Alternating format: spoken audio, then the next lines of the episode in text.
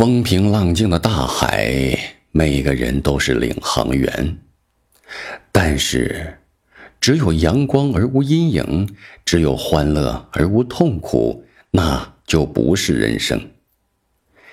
以最幸福的人的生活为例，它是一团纠缠在一起的麻线。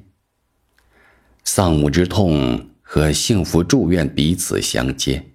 使我们一会儿伤心，一会儿高兴，甚至死亡本身也会使生命更加可亲。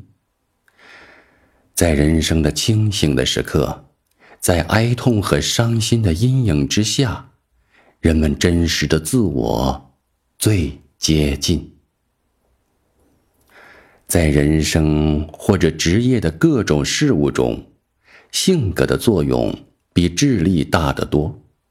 头脑的作用不如心情，天资不如由判断力所节制着的自制、耐心和规律。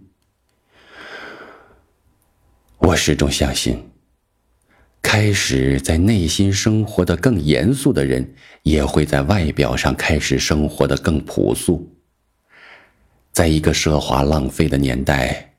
我希望能向世界表明，人类真正需要的东西是非常微少的。悔恨自己的错误，而且力求不再重蹈覆辙，这才是真正的悔悟。优于别人，并不高贵。真正的高贵，应该是优于过去的自己。